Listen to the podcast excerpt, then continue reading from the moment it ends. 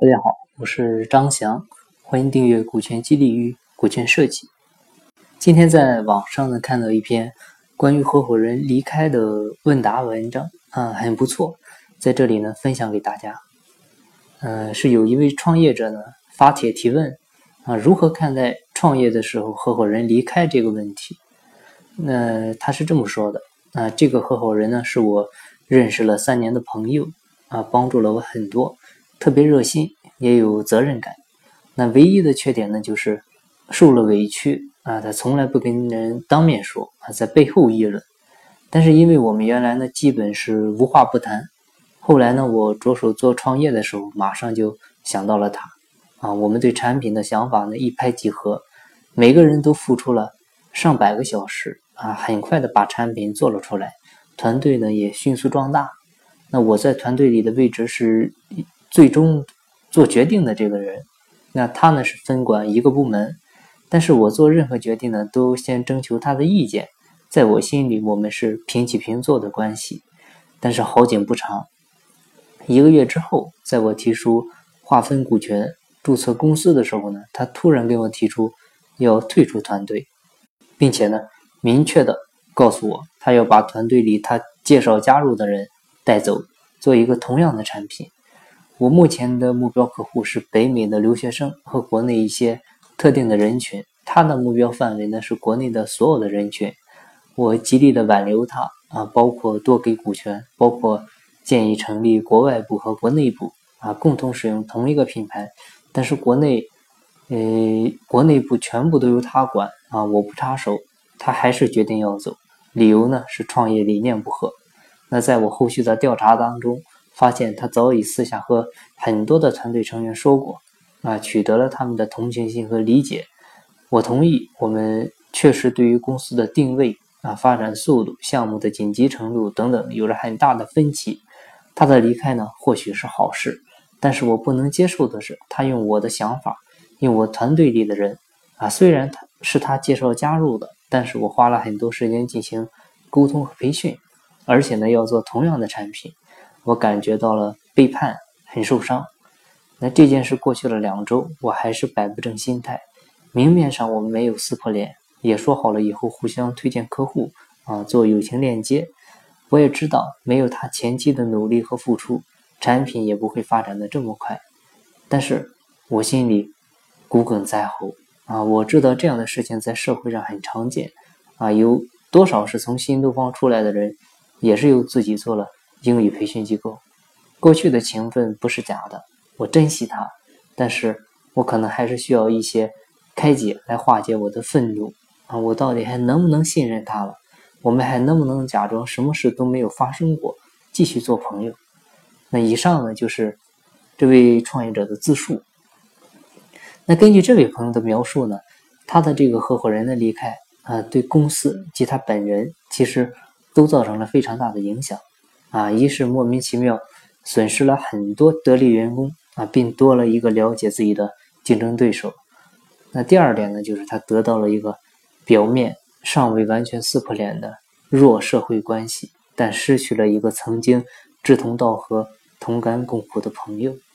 但这其实只是创业时合伙人离开这一情景的某一种情况啊。其实通过这种情况啊，这个问题也可以从。更加广泛的角度呢加以理解，所以我们今天呢来简单的总结一下，在讨论之前呢，我们必须有一个明确的认知啊，就是在创业的过程当中呢，合伙人的离开是一个正常现象啊，甚至在某种程度上来说呢，它是必然的啊。一个公司从只有几个人做到比较大的规模，内外部的要求呢都会有所改变，企业人员也会随之改变，所以。合伙人啊，包括管理人员的离开都是正常的。那阿里、腾讯，它在创业阶段也都曾经面临合伙人离开的情况，所以在面对这件事情的时候呢，需要有一个好的心态啊，这样呢也更有利于后续工作的开展。那合伙人离开的原因呢很多，但主要的大概就是下面这四种。第一呢就是利益纠纷啊，企业刚成立的时候几个。合伙人之间凭借着感情和热情啊，维系着合作关系，没有预先谈好利益的分配那导致后续给予合伙人的利益和他本人的期望不相匹配了，那他很失望，或者呢很愤怒，最后呢也就离开了。第二种呢就是理念不合，啊，创业之初在做公司战略规划的时候呢，没有长远的考虑，导致公司发展的某一个节点出现岔路口的时候，啊，两个人想法不一致，产生这种向左走还是向右走这样的分歧，啊，其实，在公司发展过程中，岔路口是必然会出现的，像从早期的雷士照明内部宫斗啊，到后来的这个西少爷啊，合伙人分道扬镳。啊，等等这样的案例有很多，都是这样。那么以上这两种情况呢，合伙人，呃，大概率上会和创始人撕破脸啊。那后面这两种呢，就相对的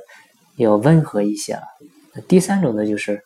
合伙人的成长速度他跟不上公司的发展脚步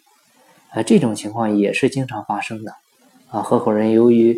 个人经验和认知的一个局限性啊，也没有获得快速成长。不再适应公司的发展需要，在企业内部没有合适的事情能够发挥它的作用，那么离开呢，也只是时间的问题。那第四种情况呢，就是企业的状态呢相对稳定，合伙人呢离开啊，去实现自己的愿望和价值，实现他自己的理想啊。那这种呢可以叫做呃功成名就式的离开。啊，合伙人在企业里贡献出了自己的力量，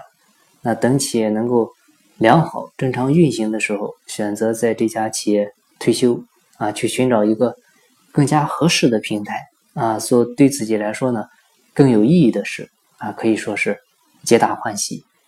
那通常来说呢，最后一种情况呢，它不会对企业造成太大的影响。那前面三种呢，就或多或少会引起一些动荡了。那相比较来说呢，呃，合伙人的成长速度跟不上公司发展的影响呢，也略小一些。啊，只要这个 CEO 能够尽快的找到更合适的人来接替，啊，一般就不会出现太大的问题。影响最大的呢，其实就是前两种。啊，一旦利益出现纠纷或者理念不合，啊，难免就出现这个开篇这位创始人描述的这种糟糕的情况。那同时呢，也会。耗费 CEO 的大量的时间和精力啊，更难免也会波及其他员工，造成军心涣散啊，局面动荡。很多时候呢，双方各执一词啊，扑朔迷离的情况呢，令嗯各位看官一头雾水啊。内部如何混乱，其实也就嗯很清楚了啊。如果是那种明星项目，那对品牌形象呢，也会造成很大的负面影响啊。即便是非明星项目。那在投资人眼中的形象呢，也会大打折扣，啊，如果是，呃，脆弱的这种初创企业，抵御风险的能力比较弱，啊，因为合伙人出走而分崩离析的情况呢，也不是没有发生过。那这个时候就比较考验 CEO 把控全局和危机处理的能力了。那在处理这种复杂情况的时候呢，只能具体事情具体分析，啊，但有一个原则是必须把握的，那就是快。啊，一定要在事情出现的第一时间进行处理，谈清利益，啊，谈清愿景，尽快做出方案，啊，不要想着事情它会自己解决，啊，你只会越拖越糟。那么应该怎么尽量的避免或者说减少合伙人离开带来的损害呢？首先呢，合伙人成长跟不上公司发展这种情况呢是很难预防的，啊，创始人呢只能根据自己对于他的了解。啊，对他的学习能力和进步速度给一个大致的预判，但这件事情呢比较难啊。其次呢，利益纠纷是可以大概率的进行提前预防的啊。即便是跟兄弟一起创业啊，也要提前就利益划分签订明确的协议，对股权如何划分啊，合伙人如何退出，合伙人各自的职责啊，是否分红等等这些问题呢进行明确的规定啊。你比如。除非常特殊的情况之外呢，股权最好不要平分啊，这样很容易造成决策的隐患啊。不要觉得谈利益伤感情，毕竟共患难容易啊，同富贵难。然后呢是理念不一致的情况啊，如果呢限期规划想的比较长远啊，也可以在一定程度上进行预防啊，至少保证这个大方向一致啊，你比如针对当期的市场情况啊，对企业做一个三到五年的路径规划啊，因为市场和企业情况一直是处在变动当中的啊，这个变化呢未必要完全执行啊，只是在最大程度上确保合伙人的理念处在啊同一个场域内啊，避免出现分歧过大的情况。那最后呢，企业成长的不同阶段呢，需要不同的经营管理团队，所以合伙人的离开呢也不可避免。那在这种必然之下呢，有一个方式可以有效的减少负面影响，那就是搭建合理的组织梯队。企业要维持稳定啊，不应该依靠某一个人，而应该依靠一个核心的管理团队。那 CEO 要做的呢，就是保证在每一个核心管理岗位上。都有中坚力量，每个岗位呢都有替补人员可以接替。那当然，创业早期要搭建这样理想的组织架构呢，也是有些困难的。所以呢，可以把比较多的精力呢放在预防上。总之吧，合伙人离开这件事呢是一个正常的现象啊，不需要过度恐慌。很多导致合伙人离开的原因呢，都可以解决在事情发生之前啊，防患于未然很重要。创业企业在赚钱养活自己的同时呢，要重视合理的组织架构的搭建啊，做到健康管理。好的企业呢，应该是哪怕换了 CEO 啊，也一样可以继续前行。好，今天的分享呢就到这里，感谢您的收听。如果您有股权激励、股权设计方面的问题，欢迎加我微信，咱们再深入沟通。我的微信号是三二八六三四九六幺，金不在西天。金在路上，我是张翔，下期再见，拜拜。